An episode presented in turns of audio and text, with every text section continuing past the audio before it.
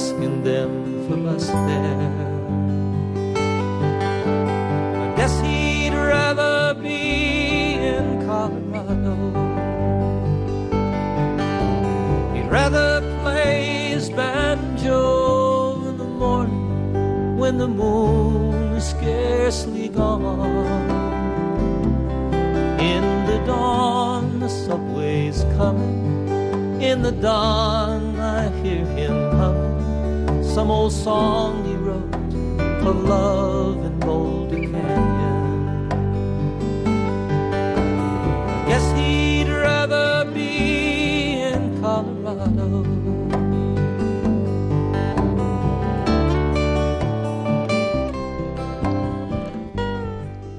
Buenas tardes, queridos oyentes. Empezamos un nuevo programa de Custodios de la Creación. En el día de hoy vamos a hablar, como venimos haciendo a lo largo del curso, de uno de los objetivos de desarrollo sostenible. En este caso, el objetivo número 5, igualdad de género, y en qué medida pues, este objetivo tiene que ver con el medio ambiente, para entenderlo bien qué significa. Antes, eh, como hacemos en otras ocasiones, comentaremos brevemente el Evangelio del día. Estamos escuchando de fondo una canción muy bonita de un cantante americano, John Denver, que falleció hace unos años en un accidente aéreo. Un hombre muy comprometido con, con el medio ambiente y con las causas humanitarias. Aunque bueno, tuvo una vida personal turbulenta, pero era un hombre que buscaba sinceramente el bien de los demás.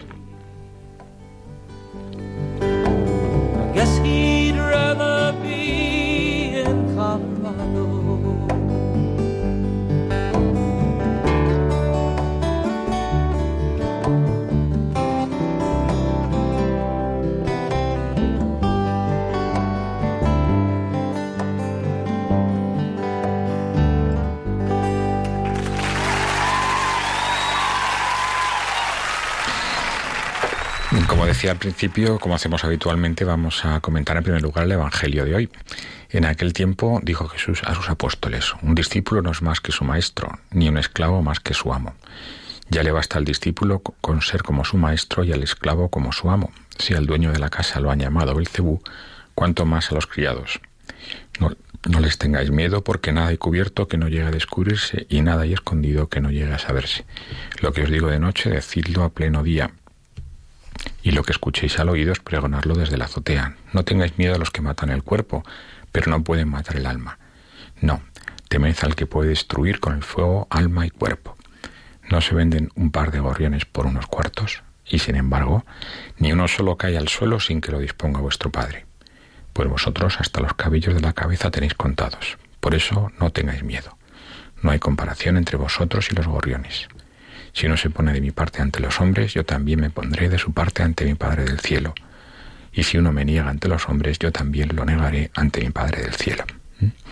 Bueno, en este Evangelio Jesús nos anima a confiar en Él, a no perder la paz ante los sucesos de la vida cotidiana, sino intentar centrarnos en lo esencial, que es sobre todo buscarle a Él por encima de todas las cosas y procurar verle detrás de esos acontecimientos que a veces nos cuesta entender. También en este Evangelio, como siempre hacemos un pequeño comentario ambiental del Evangelio, nos indica el valor del ser humano, obviamente es mayor que el de las demás criaturas, porque estrictamente es el único ser que ha sido creado a imagen y semejanza de Dios. Pero eso no quiere decir que las demás criaturas no valgan nada, sino que el Señor nos está diciendo que propiamente el ser humano es el que participa de esa naturaleza espiritual de Dios, pero todas las demás criaturas, claro que valen, son queridas por Él, si no, obviamente no existirían. De ahí que aunque los gorriones valgan mucho, pero nosotros valemos mucho más. Tenemos que cuidar nuestro cuerpo y tenemos que cuidar también a aquellas demás criaturas que Jesús ha querido confiarnos de alguna manera. Bueno, y como decía al principio, el tema de hoy es eh, igualdad de género, así es como lo define Naciones Unidas, aunque mm, hemos de entenderlo bien, realmente es igualdad entre hombres y mujeres, ¿no? igualdad, igualdad de sexos. De lo que se trata aquí, es uno de esos 17 objetivos que se plantea Naciones Unidas, lo que se pretende es que las mujeres y los hombres tengan las mismas oportunidades y que tengan eh, los mismos derechos obviamente como fruto de, su igual dignidad ante Dios y ante los hombres. Desgraciadamente esto no ocurre, ocurre en, muchos países en donde todavía, incluso legalmente, la mujer está discriminada y donde pues existen todavía muchas injusticias y muchas discriminaciones en el acceso pues a la educación, al trabajo, a la capacidad de emprender y eh, también en muchos casos a la, a la vida pública. Em, en este sentido, pues nos parece que es un, como los demás objetivos, pues algo que cualquier cristiano, pues que valore esa igual dignidad entre hombres y mujeres, pues, pues debe de, mantener, aunque pueda haber algunas personas que entiendan esto de la igualdad con un enfoque que obviamente pues no sería propio de, de una visión cristiana de la vida. Pero bueno, creo centrarme aquí, porque el programa es de medio ambiente, me quiero centrar en en qué medida pues esta distinta esta visión complementaria de hombres y mujeres una cosa es que tengamos eh, igualdad de acceso a las oportunidades y, y a mismos derechos y, deberes pero no quiere decir que los hombres y mujeres seamos iguales mm, hay obviamente un componente biológico muy importante que nos diferencia nada más y nada menos que un cromosoma. Me decía un amigo hace años que hay más diferencia entre un hombre y una mujer, biológicamente hablando, que entre un sueco y un pigmeo. O sea que realmente hay muchas mm, dimensiones de nuestro físico que, que tienen que ver con nuestro sexo. Pero también no solamente la cuestión física, sino también la manera de ver el mundo, la manera de entender las cosas. Naturalmente hay mucha diferencia entre, entre unas mujeres y entre unos hombres y otros, pero, pero bueno, me parece que es una visión complementaria y que creo que, tiene interés en muchos frentes, en muchos ámbitos, también en esta cuestión del cuidado del medio ambiente. Eh, de hecho, entre las distintas ideologías que se han planteado para acercarnos a la cuestión ambiental, una de ellas precisamente es esta, es el denominado ecofeminismo, que bueno, viene a intentar ligar ese, esa lucha de las mujeres por conseguir esa, esa igualdad de derechos con la, la, cuestión ambiental. Obviamente, mm, ese enfoque pues tiene elementos de gran interés y tiene algunos otros que a mi modo de ver pues no son no son adecuados porque llevan a una visión un tanto radical de los problemas que hace que, que nos que se desenfoquen un poco em, como digo la, idea de fondo eh, de, conseguir esa igualdad entre hombres y mujeres, pues creo que es muy razonable y, que todos tenemos que reconocer que a lo largo de la historia pues ha habido y en muchos países todavía se mantiene desgraciadamente pues esa diferencia, esa esa discriminación negativa que hace pues que las mujeres hayan sido mucho menos visibles, han no ha podido ocupar pues los puestos que le correspondían por su por sus características y por su valía personal. Y esto pues afortunadamente en nuestro país está mejorando mucho y en otros muchos países pero hay otros en donde todavía pues persisten esas injusticias. Y también en lo que se refiere a, la degradación ambiental la influencia o el impacto que tiene esa degradación sobre hombres y mujeres no siempre es no siempre es el mismo. De hecho eh, ese enfoque que antes comentaba del ecofeminismo, de la distinta relación entre, entre mujeres y hombres ante los problemas ambientales, pues se, se manifiesta de manera muy concreta en los países en donde la mujer realiza ciertos trabajos relacionados con, por ejemplo, con la búsqueda de la comida o con la cocina, pues tiene eh, un impacto mm, mucho mayor en ellas, eh, precisamente el hecho de que haya esa contaminación o haya esa degradación de los recursos, ya que tienen que invertir mucho más tiempo en realizar esas tareas. En cierto sentido, por tanto, pues también eh, se habla de un, de un, cierto ecofeminismo del norte y del sur, ¿no? del norte en el sentido de más ligado a los países desarrollados, en donde a veces esa visión ecofeminista pues se asocia a otras cuestiones sociales, a un cierto planteamiento, mm, como digo, de, opresión o de lucha entre sexos, frente a un cierto ecofeminismo del sur, luego comentaré con más detalle, en donde eh, los problemas, la visión de la mujer de los problemas ambientales, pues está ligada a, a su forma de entender la naturaleza y a su relación más directa eh, con las actividades que realiza cotidianamente, que realiza a diario.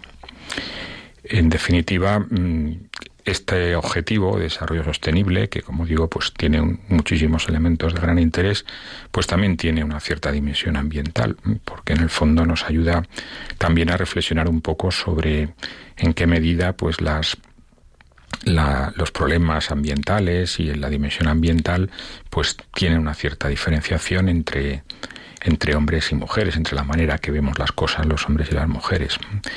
Y bueno, también de alguna manera pues nos lleva a pensar sobre em, las relaciones que hay entre la conservación de la naturaleza y la conservación de la vida, eh, la apertura a la vida, la maternidad, la fecundidad, la ética del cuidado, que también es muy propia de las mujeres y que se manifiesta pues en muchos detalles que tienen que ver con ese cuidado, con esa conservación ambiental.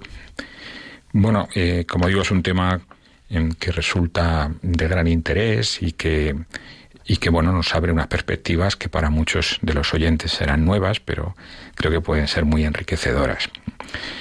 Eh, nos gustaría hablar de este tema con una persona que lleva tiempo trabajando en estas cuestiones, que lleva mucho tiempo relacionada con la investigación y la gestión ambiental, Ana Villarroya, que es profesora en el grado de Ciencias Ambientales de la Universidad de Navarra y ha realizado estudios sobre gestión ambiental y investigación ambiental en distintos países. No sé si tenemos no, todavía no tenemos a, Ana, estamos localizándola, esperemos localizarla pronto. Bueno, como decía, la, gestión ambiental, em, bueno, obviamente es tarea de hombres y mujeres, pero em, esa distinta, a veces, ese distinto enfoque, forma de ver las cosas, pues puede enriquecerse pues una visión u otra, ¿no? De, de, cómo ven los hombres y las mujeres las, las cuestiones. Creo que ya tenemos a Ana. Eh, ¿Estás por aquí, Ana? Buenas tardes. Hola, buenas tardes. Sí, estoy. Ah, qué bien, estupendamente. Nos ha costado localizarte un poquito, pero bueno, no ha sido mucho. bueno, estábamos hablando, dedicando yo el programa de hoy a ver, eh, bueno, en qué medida, pues, la, igualdad de sexos, de géneros, eh, nos eh, tiene cierto impacto sobre los temas ambientales. El, el objetivo de desarrollo sostenible, pues, tiene por objeto que que no exista discriminación negativa entre, entre hombres y mujeres. Obviamente cada uno tenemos nuestra visión de las cosas, pero desde el punto de vista de derechos y deberes y de acceso a la cultura, a la educación, a la, a la sanidad y a, y a, bueno, a todos los servicios, pues que, que tengan esa, esa misma capacidad. Pero bueno, nosotros queremos centrarnos más en los temas ambientales. Eh, me gustaría conocer tu opinión sobre en qué medida te parece que podemos hablar de una cierta perspectiva femenina ¿no? en, las cuestiones ambientales y en la gestión ambiental. ¿Cuál, ¿Cuál es tu visión sobre esto? Eh, bueno, yo en este aspecto diría pues muy parecido a cualquier otro aspecto, ¿no? Al trabajo en, en otros ámbitos. O sea, yo tengo mi, mi experiencia al menos es que bueno, eh, que quizá más que el género puede influir otras cosas, ¿no? Cómo es cada persona o dónde se ha formado o yo qué sé qué trayectoria ha tenido me parece que eso influye más a la hora de cómo trabaja en gestión ambiental que, sea hombre o mujer. Es mi sensación. Sí que es verdad que, bueno, que al final somos diferentes, ¿no? Y, cada uno tiene sus peculiaridades que quizás sí que, eh, bueno, las expresamos en nuestro trabajo, ya sea en medio ambiente o en otro, eh, pues de una manera u otra los hombres y las mujeres, ¿no? Em, hace poco coincidimos en un curso de contemplación de la naturaleza, ¿eh? en donde estábamos 27 alumnos, de los cuales 22 eran mujeres. Eh, ¿Te parece una casualidad o, piensas que la mujer es más sensible a estos temas ambientales? Pues yo, yo no creo que sea casualidad, ¿no? O sea, mi percepción es que en general todas las personas necesitamos eh, recargar las pilas ¿no? en contacto con la naturaleza, pues porque venimos de ella y eso nos pasa tanto a hombres como a mujeres. Pero quizás en las mujeres, eh, pues esto que nos pase a todos eh, se una pues a una tendencia muy común en la sensibilidad femenina, ¿no? que, tiende como a buscar el cuidado de lo que nos rodea, ¿no? de, de otras personas, pero también de otros seres vivos, de lo que sea del paisaje. y luego además yo a eso le uniría pues que bueno hay aspectos propios de la fisiología femenina pues que están muy vinculados a los ciclos naturales no incluso aunque no nos demos cuenta a veces en los tiempos y en los lugares que vivimos no pero eso sí entonces y eso los hombres no lo tienen. Entonces quizás en las mujeres se juntan eh, ambas cosas. Tú dirías que también es más cercana a los temas espirituales conecta mejor con los temas espirituales la mujer que el hombre la mujer pues no lo sé, yo lo conecta de distinta manera, ¿no? Eh, bueno, la mujer puede que tengamos otras vías, eh, que hombres y mujeres tengamos vías diferentes para acercarnos a lo espiritual. Eh, no lo sé. la mujer también, al poder, claro, no todas las mujeres optan por esa vía, pero las mujeres que, que optan por ser madres, ahí también se te abre otra posibilidad yo creo, ¿no? De, crecimiento espiritual. Eh, y para mí eso sí que es otra forma de acercarte a la espiritualidad, ¿no? Que los hombres, pues bueno, desde la paternidad también la podrán vivir, pero es muy diferente, me parece. es una de las cuestiones que sí que me gustaría ampliar un poco contigo, porque antes comentábamos que hay una escuela de pensamiento que se llama ecofeminismo, que tiende a a poner un poco el énfasis en, en las diferencias entre la visión masculina y femenina, pero sobre todo eh, de alguna manera a mostrar que esa relación, eh, digamos, esa discriminación que decíamos antes, pues mm, está asociada a temas sociales por un lado, pero a temas ambientales por otro. O sea, que la relación ambiental de alguna manera es consecuencia de la propia opresión, vamos a decir, de que el hombre ejerce sobre la mujer. Y de esa misma manera, pues el hombre estaría ejerciendo una opresión sobre la naturaleza. Y claro, ese cierto ecofeminismo occidental, vamos a decir, pues a veces está ligado mm, precisamente al repudio de, de algo que es exclusivo de la mujer, que es la maternidad y que también a mi modo de ver pues eh, está asociado a esa a esa cuestión o esa, esa relación de la mujer con, con, el medio ambiente no tú qué te parece un poco esa hasta qué punto te parece razonable que, exista esa esa oposición vamos a decir de, de un ecofeminismo profundo eh, con, con la maternidad y con la apertura a la naturaleza eh, bueno, a ver, eh, sí que sí que es verdad, ¿no? Que hay una corriente que, que cree que la mujer, eh, pues no puede ser libre hasta que no se libere de la maternidad, ¿no? Que percibe quizá la maternidad como una esclavitud. No sé, yo, yo creo que en esta cuestión, como en tantas otras, pues bueno, lo que no hay que perder de vista es el respeto a la libertad personal y en eso sí que hemos avanzado, ¿no? En que creo que ahora, o sea, antes quizás a las mujeres como que si no tenías hijos, pues era una cosa que se veía muy mal y, bueno, eso ha sido una reivindicación razonable, pues que las mujeres pudieran optar por ello, pues no, no tengo hijos, aunque no haya optado por una vía de celibato, ¿no? Y, mm. y en eso se ha avanzado. Eh, pero claro, de ahí a decir que la mujer o sea, que la liberación de la mujer necesariamente pasa por liberarse de la maternidad, a mí me parece que hay un abismo, ¿no? O sea, mi percepción a día de hoy es que la mujer que opta por ser madre, en el país en el que vivimos al menos, pues es una opción, no es una obligación, no lo hace porque quiere. Y por lo tanto no creo que perciba de entrada la maternidad como una esclavitud y como algo de lo que se tiene que liberar para poder ser ella misma, ¿no? Sino quizá lo perciba al revés. Quizás, eh, desde luego mi experiencia al menos es que, bueno, para mí la maternidad eh, es un regalo, un regalo que además soy consciente de que no todo el mundo lo tiene. Y, bueno, y por el que yo opté en su día y, que estoy muy contenta, ¿no? Entonces para mí sí me, eh, no sé, yo no, yo no creo que sea una mujer menos libre. Eh, de hecho creo que es precisamente una persona libre la que puede tomar decisiones que exijan compromiso, ¿no? Como la de tener hijos. bueno, es mi forma de verlo. Entonces mm, sí que es verdad. Bueno, habrá que trabajar, pues para que optar por ser madre no signifique pues bueno, hipotecar tus oportunidades profesionales, ¿no? Y en mm. ello estamos, pero pero bueno, eh, no sé, no sé si me explica. Sí, sí, yo, creo que sí. Em, bueno, tú eres una persona sensible a los temas ambientales desde hace muchos años. ¿En qué medida, precisamente, ser madre te ha cambiado un poco esa visión o no? Eh, pues mira, yo diría que, como poco supone una motivación extra, ¿no? O sea, pues todos los que trabajamos en cuidar el entorno, en parte lo haces pues por, por las generaciones futuras, ¿no? Solemos decir, la sostenibilidad, ¿no? Siempre están las generaciones futuras en la cabeza. Y claro, cuando, cuando pasas a ser madre, eh, a esas generaciones futuras tú les pones nombre propio, ¿no? Es el de tus hijos. Entonces, pues esa tarea cobra un nuevo sentido. O sea, para mí siempre ha sido importante cuidar el medio ambiente, pero es que ahora lo es más, ¿no? Porque ahora además le pongo el nombre y la cara de mis hijos, ¿no?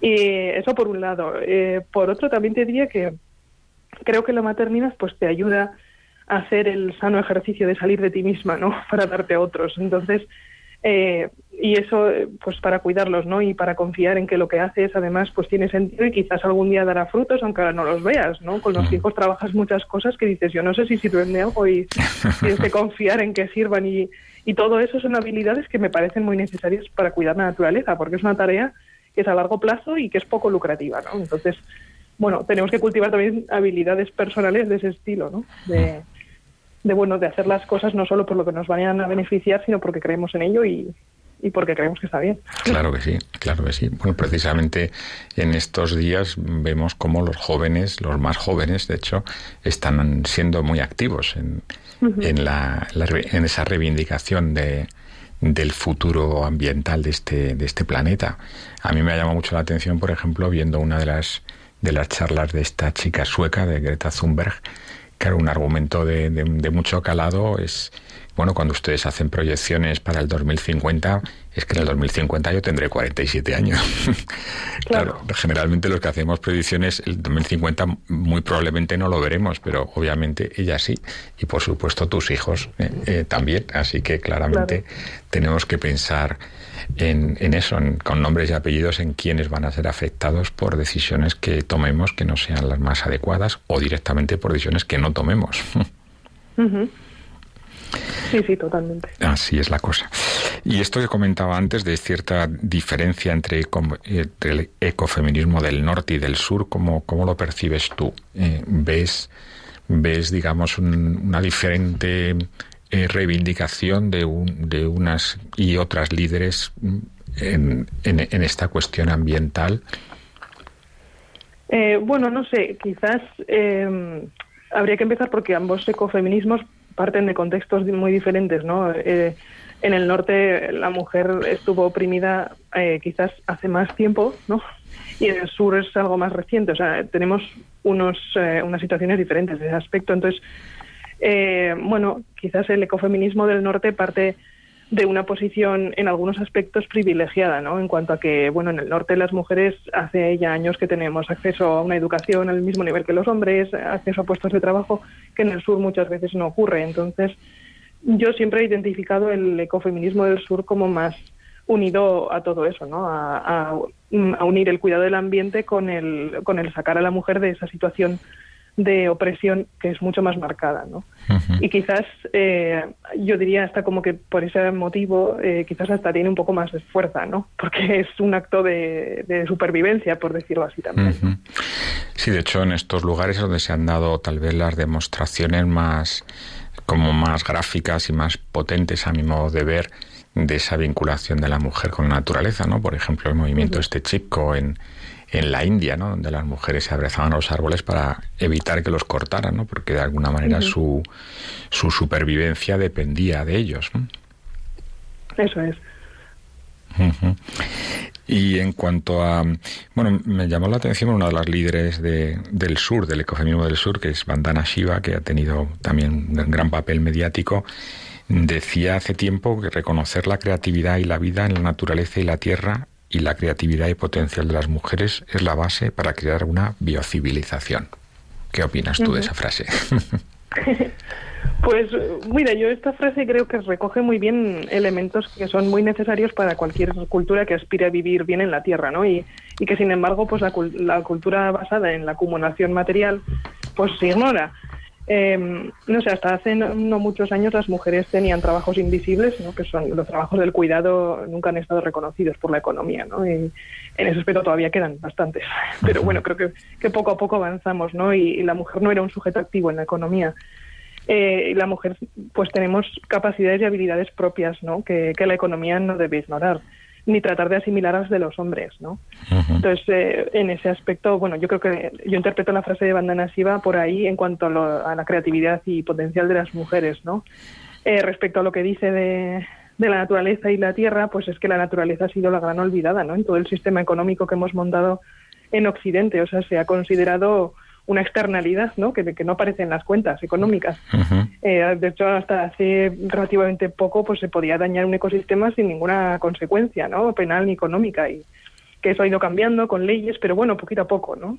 Y ha sido una cosa muy reciente. Y claro, de esa manera pues no hay una cultura que se sostenga.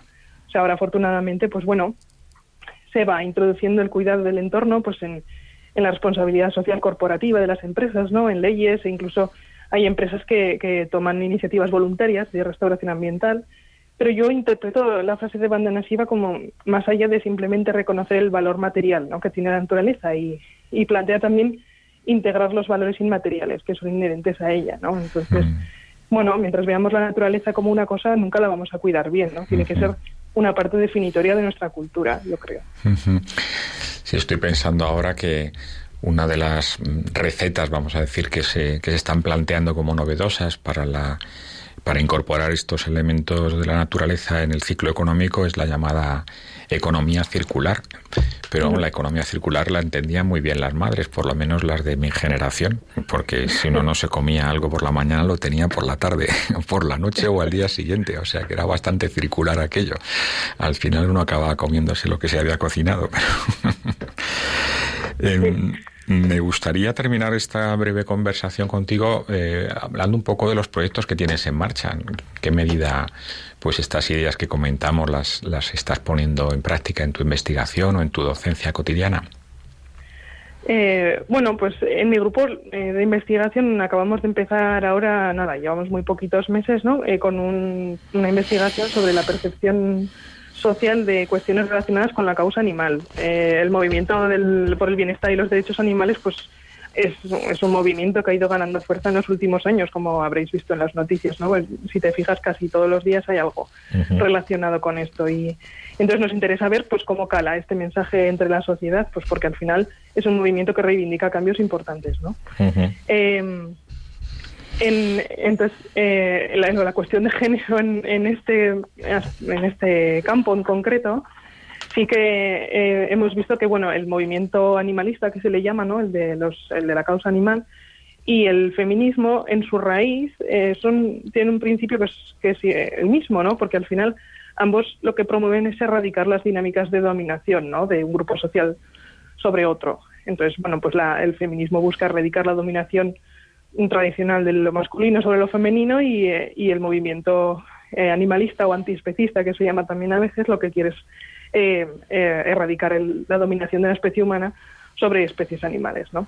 Entonces, bueno, es curioso, a mí de primeras me sorprendió, ¿no?, ver esa convergencia tan, tan de base, claro, luego cada movimiento desarrolla eso de una manera o de otra, ¿no? Y además mm. dentro de cada uno, pues ya sabéis, ¿no?, que hay ramas pero me parece muy interesante ese punto, ¿no? Que además también comparten con otros movimientos, pues como el antirracismo, ¿no? Eh, entonces, bueno, en ese, desde ese punto de vista sí que intentamos, eh, bueno, vamos a, ya te digo que estamos empezando, pero es una cuestión que queremos explorar, ¿no? El ver, eh, pues, la influencia del género también en esto. Sí, en qué medida también hombres y mujeres ven ese, ese maltrato animal o esa, digamos, esos problemas asociados a, nuestra relación con los animales.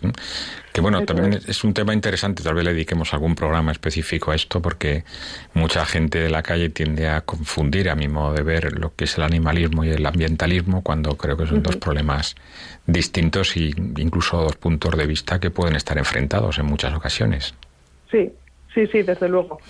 Y sí, desde luego hay que aclarar eh, esas cosas, ¿no? Porque al final el, el, mensaje que más llega a la sociedad no siempre es el más cierto, ¿no? Y, ni el más representativo de, un movimiento. Entonces, sí.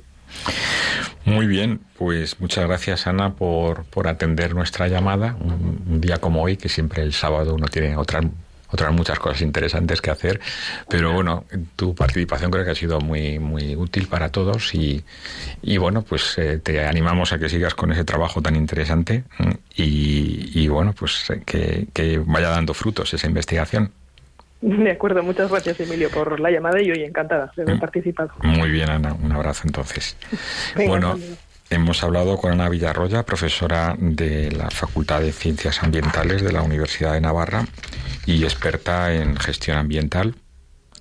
Eh, bueno, a continuación eh, vamos a hacer una pequeña pausa mm, musical. Vamos a mantener eh, a John Denver, eh, este cantante americano, música, música folk, música country, que, como decía antes, pues fue una persona muy destacada en los años 70, 80 y que bueno tuvo una muerte trágica en, los años 90, aunque su música pues todavía sigue presente para muchas personas que la utilizan como, como inspiración.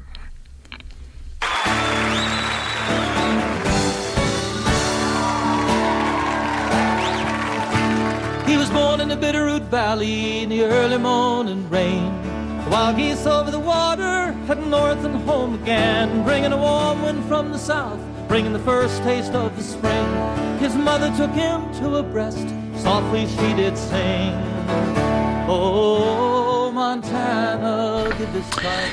Recuerdo que tenemos el teléfono directo disponible para aquellas personas que quieran contarnos algo sobre la relación entre el feminismo o el ecofeminismo y el medio ambiente. Nuestro teléfono es el 910059419. Repito, 910059419.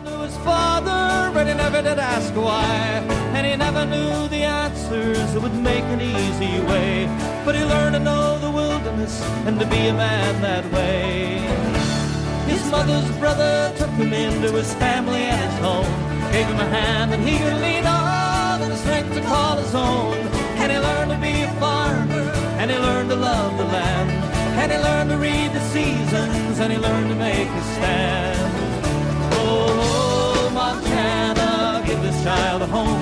Give him the love of a good family and a woman of his own. Give him a fire in his heart. Give him a light in his eyes. Give him the wild wind for a brother and a wild Montana sky. On the eve of his 21st birthday, he set out on his own. He was 30 years in running when he found his way back home, riding the storm across the mountains and an aching in his heart. Said he came to turn the pages and to make a brand new start. Now he never told the story of the time that he was gone. Some say he was a lawyer, some say he was a John. There was something in the city that he said he couldn't breathe. Something in the country that he said he couldn't leave. This child a home. Give him a love of a good family and a woman of his own.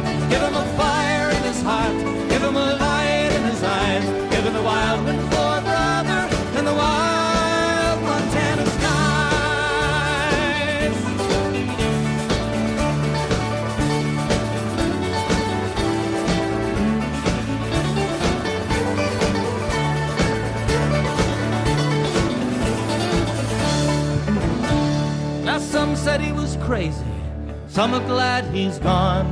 Some of us will miss him, we'll try to carry on, giving a voice to the forest, giving a voice to the dawn, giving a voice to the wilderness and the land that we live on. Oh, Montana, give this child a home. Give him a love of a good family and a woman of his own. Give him a fire in his heart. Give him a light in his eyes. Give him the wild wind for brother and the wild Montana skies. Oh, Montana, give this child a home. Give him the love of a good family and a woman of his own.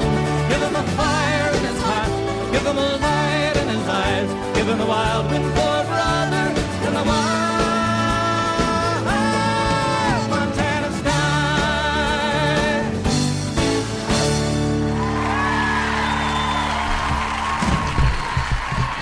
Preciosa música de, John Denver, eh, los cielos silvestres o salvajes de Montana. Eh, como digo, es un cantante que nos inspira mucho nuestra la relación y el cariño hacia la naturaleza y él de hecho pues eh, tuvo un gran impacto en su país sobre, sobre esta cuestión y fue reconocido posteriormente después de su, de su muerte en un accidente de avión. Bueno, parece que teníamos una llamada. Ana María, ¿estás por ahí? Sí, estoy aquí. Buenos días. Buenas, tardes. Buenas tardes. ¿Qué tal? ¿Cómo se encuentra? Muy bien, adelante. díganos. Me encuentro bien, gracias. Em, yo quisiera, quisiera darles las gracias por el programa porque es muy interesante, porque todas las mujeres queremos también participar en la sociedad y tener una carrera o tener una formación profesional, pero es que la situación simplemente en España, yo no me refiero ya a otros países, pero en España está muy difícil. Y una persona que mm, tiene una carrera o una formación profesional se casa, tiene hijos y tiene, yo creo que tenía que quedarse con sus niños, ¿ya?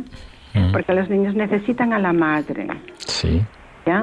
Entonces, claro, una vez que los niños están ya creciditos, puede ella mm, pues reanudar su, su profesión, su, su, su trabajo.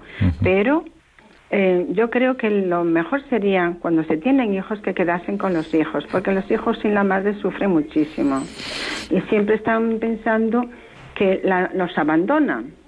Porque o los dejan con los abuelos, o los dejan con una señora que los cuida, o los dejan por otra parte, y cada vez tendrá menos tiempo para ellos. Entonces esos niños tienen la sensación de no estar bien, mm, bien, eh, simplemente esa comunicación con los padres. Claro, no, no. No, por supuesto, claro, los hijos necesitan a los padres, naturalmente, a la madre. Sobre todo a la madre. Yo no tengo en contra, en absoluto, yo no tengo hijos. Yo soy secretaria para empresariales, soy asistente para economía europea, hablo cuatro idiomas, pero no tuve hijos. Ya. ¿ya? Pero bueno, son, decisiones. tienen hijos es una cosa muy responsable. Sí. ¿Ya? sin duda. Yo, yo no tengo nada en contra que la gente que, pueda subir. Y además en mm. España estamos en una situación económica muy mala y, y, las computadoras sacan, y los ya. la cibernética saca muchos puestos de trabajo, ¿ya? Y entonces, ¿en qué te van a trabajar los hombres si las mujeres también quieren su puesto? bueno, pero también hay que... situación, claro. Claro, hay que... Tendríamos que estar mm, económicamente mejor para toda esta mejora, ¿no? Claro, pero bueno, como decíamos antes, en el fondo es una decisión personal y, obviamente para muchas mujeres que deciden tener hijos y mantener su vida profesional, pues también es importante que, que como sociedad pues acojamos esa decisión porque la maternidad es muy importante, pero también es importante que las mujeres puedan hacer su proyección personal. Así que es importante que nosotros ayudemos a esas mujeres a que puedan compatibilizar también con la ayuda de sus maridos, claro, porque también son padres de los niños, no solamente las madres. Así que me parece que es importante que la sociedad como tal reconozca el valor grandísimo que tiene la maternidad. Claro, sin maternidad no habría sociedad, obviamente, pero a la vez también que reconozca la posibilidad de que las mujeres pues puedan tener esa proyección profesional que, que bueno, pues podía ser compatible también con, con su maternidad. Yo creo que eso es parte también de, de que la sociedad la, la, consigamos avanzar más, que las dos cosas sean compatibles, que no suponga una, una pérdida del desarrollo profesional de las madres el hecho de que hayan decidido generosamente pues tener una familia ¿no? y tener niños. Muchísimas gracias, Ana María, por la llamada. Buenas tardes. Bueno, continuamos un poco con el programa. Decíamos que los eh, que esa visión eh, que a veces complementaria que tenemos hombres y mujeres de la vida, de las cuestiones, pues en el ámbito de, la gestión y de, de, la concepción del medio ambiente, pues se ha desarrollado a través de un de una línea que se conoce como, como ecofeminismo, que tiene distintas distintas variantes que bueno vamos a ir comentando, pero creo que teníamos una, una llamada más. María Matilde de Cádiz. ¿Está por ahí, María? Sí, estoy aquí, espera. Mm. Apago la televisión, ¿no? Sí. Muy bien. Hola.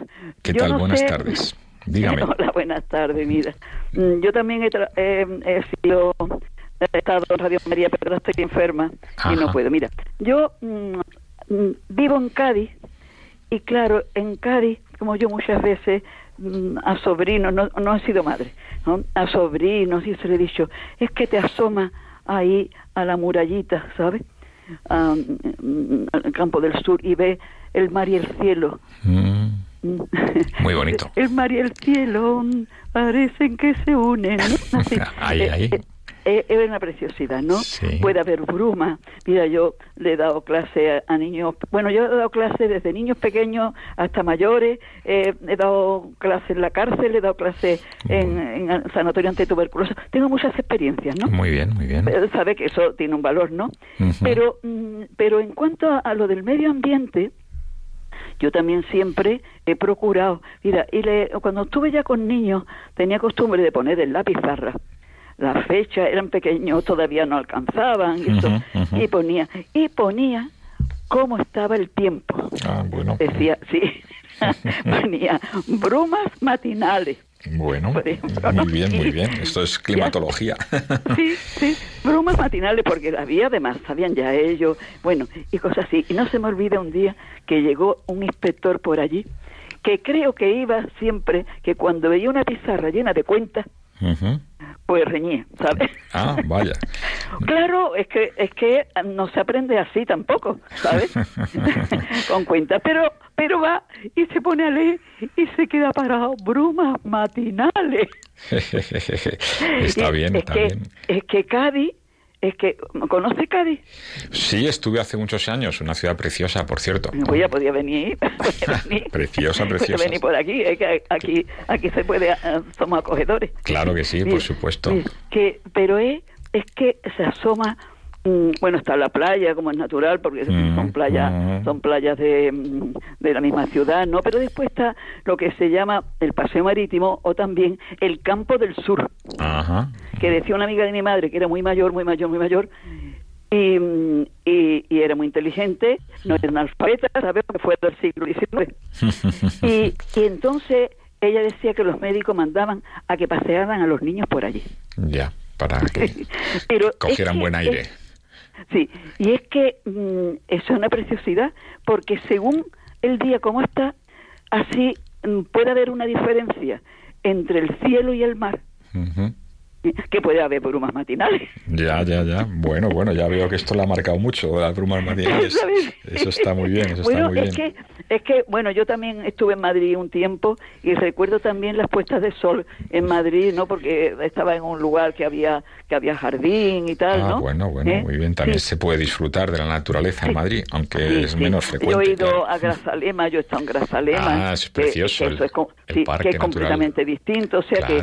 Eh, y claro, todo esto todo esto a mí me ha dado mm, pues estar cerca de lo que es la naturaleza. Claro que sí, claro, y es una, creación de Dios. Es una creación de Dios que tenemos que agradecer. Solamente ver, la, belleza de la naturaleza nos acerca a Dios también. Sí, sí, sí, sí. Así es la Porque es que, miren, Grazalema, eh, mm, las águilas, y, mm, y, bueno y, más cosas porque eso eso es una maravilla sabes mm, la, mm, la, puesta de sol ¿eh? según al sitio donde o sea que es que eso es, bueno aquí aquí en Cádiz la puesta de sol que varía también según el tiempo no em, ya puede estar un, poco hacia la derecha o hacia la izquierda pero la, la, puesta de sol en la caleta es, una preciosidad. tengo que volver allí claramente a verlo. tiene que venir, tiene que venir. Puede, puede contar con mi casa, ¿sabes? Muchas gracias, María. En, el centro, ¿sabes? Sí, eh, preguntan Radio María por, por Chari, que es la que hace más aquí. Yo que estoy ahora mal y casi no salgo porque tengo una ulcera muy mala, ¿sabes? que también estaba para, para el, el tema anterior sí estaba yo que digo, ofrezco, ¿eh? Ofrezco. muchas, gracias, María Matilde. Continuamos con el programa entonces. un abrazo. muchas gracias por la llamada. Adiós, adiós. Adiós, adiós.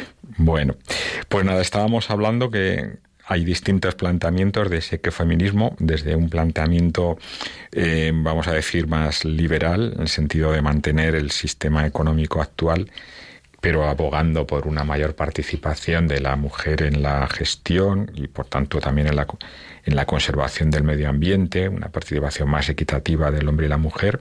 Sería como un ecofeminismo que, que está más asociado, más ligado pues al mantenimiento del sistema económico actual frente a un ecofeminismo en los países occidentales en donde se plantea pues como un cambio cultural más más eh, radical en donde, como, como decíamos antes al inicio del programa, pues se concibe la relación entre, entre el hombre y la naturaleza como una relación similar a la que a la que supone de opresión del hombre sobre la mujer y por tanto pues la liberación de la mujer y la liberación de la naturaleza pues irían en la misma línea. Sería un ecofeminismo más social más eh, más promotor del enfrentamiento entre, entre los dos sexos, más orientado al cambio de sistema, una cierta revolución social. Es un ecofeminismo más, más asociado pues a movimientos eh, ideológicos más, más socialistas o comunistas,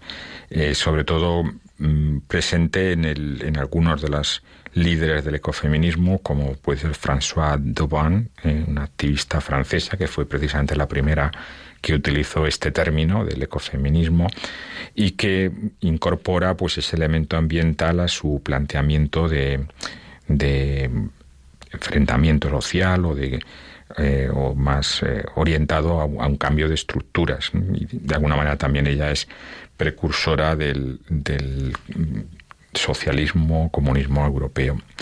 También otra líder en esta misma línea es Petra Kelly, eh, una alemana, pero que trabajó durante muchos años en Estados Unidos y que fue una de las fundadoras del, del Partido Verde Alemán, que ha tenido luego tanta importancia. De hecho, pues es el, el partido mm, ecologista, vamos a decir, que tiene, que tiene más peso político en Europa, aunque no tanto como tuvo en los años 90, pero aún así sigue teniendo bastante representación eh, tanto en el Parlamento alemán como en algunos gobiernos regionales. Eh, Petra Kelly tuvo un papel muy destacado en la fundación de este partido que de alguna manera une el, feminismo con el pacifismo y el ecologismo. De alguna manera, pues eh, en la misma línea del ecologismo social que comentaba antes.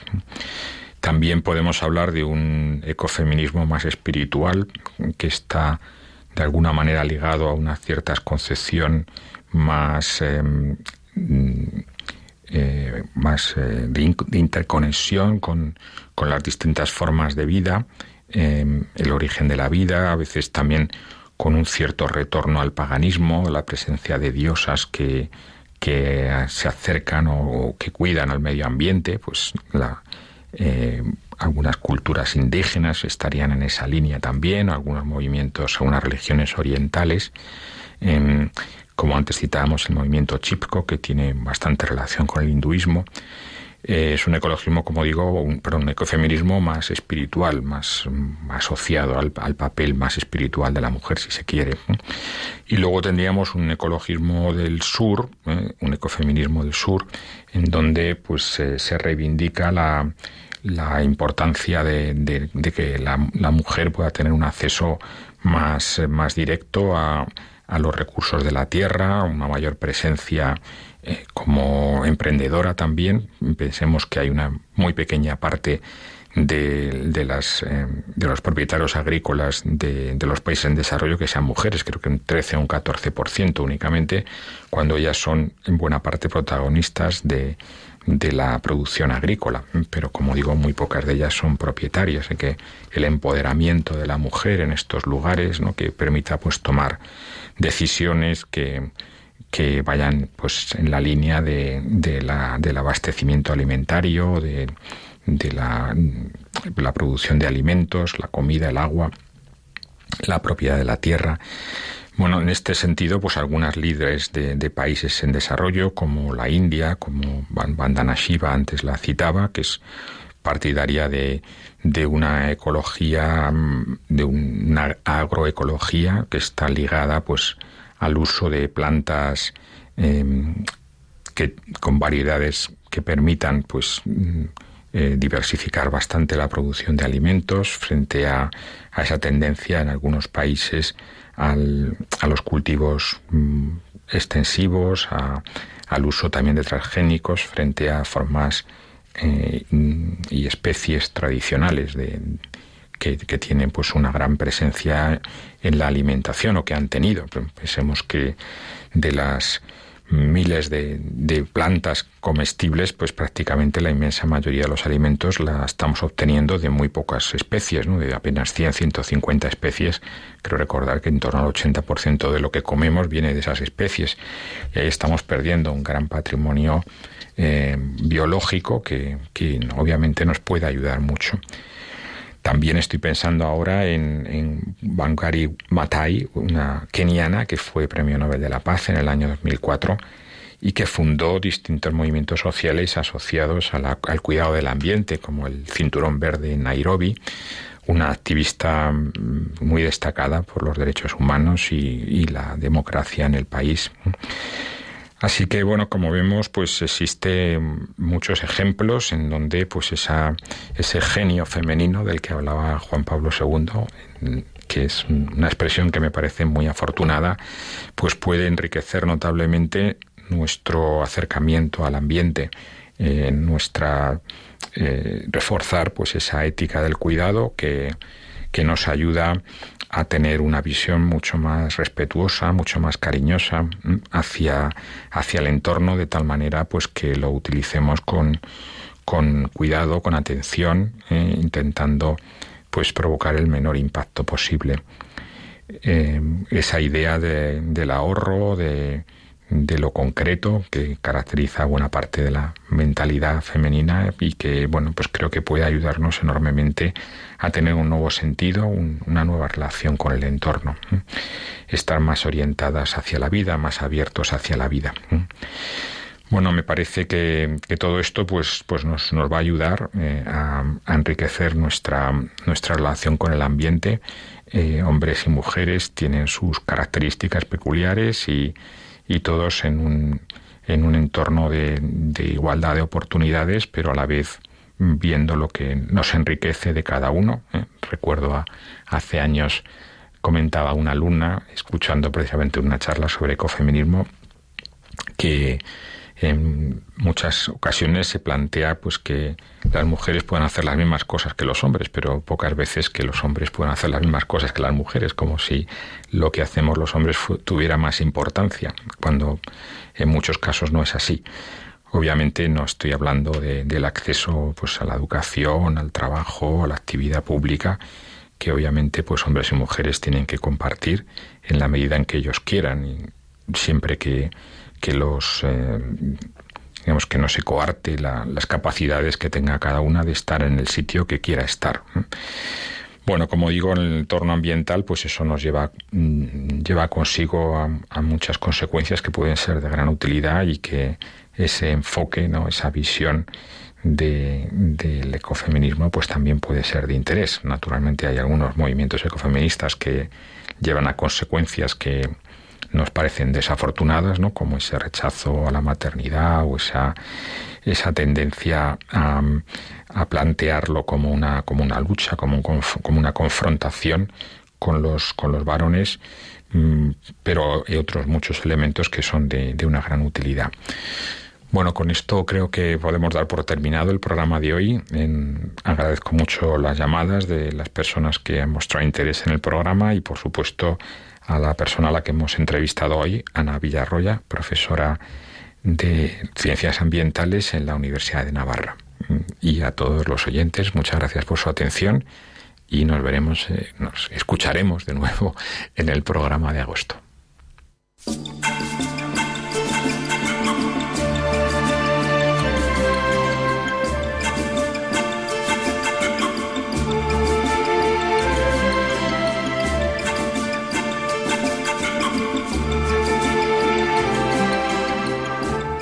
Acaban de escuchar el programa Custodios de la Creación, dirigido por Emilio Chubieco.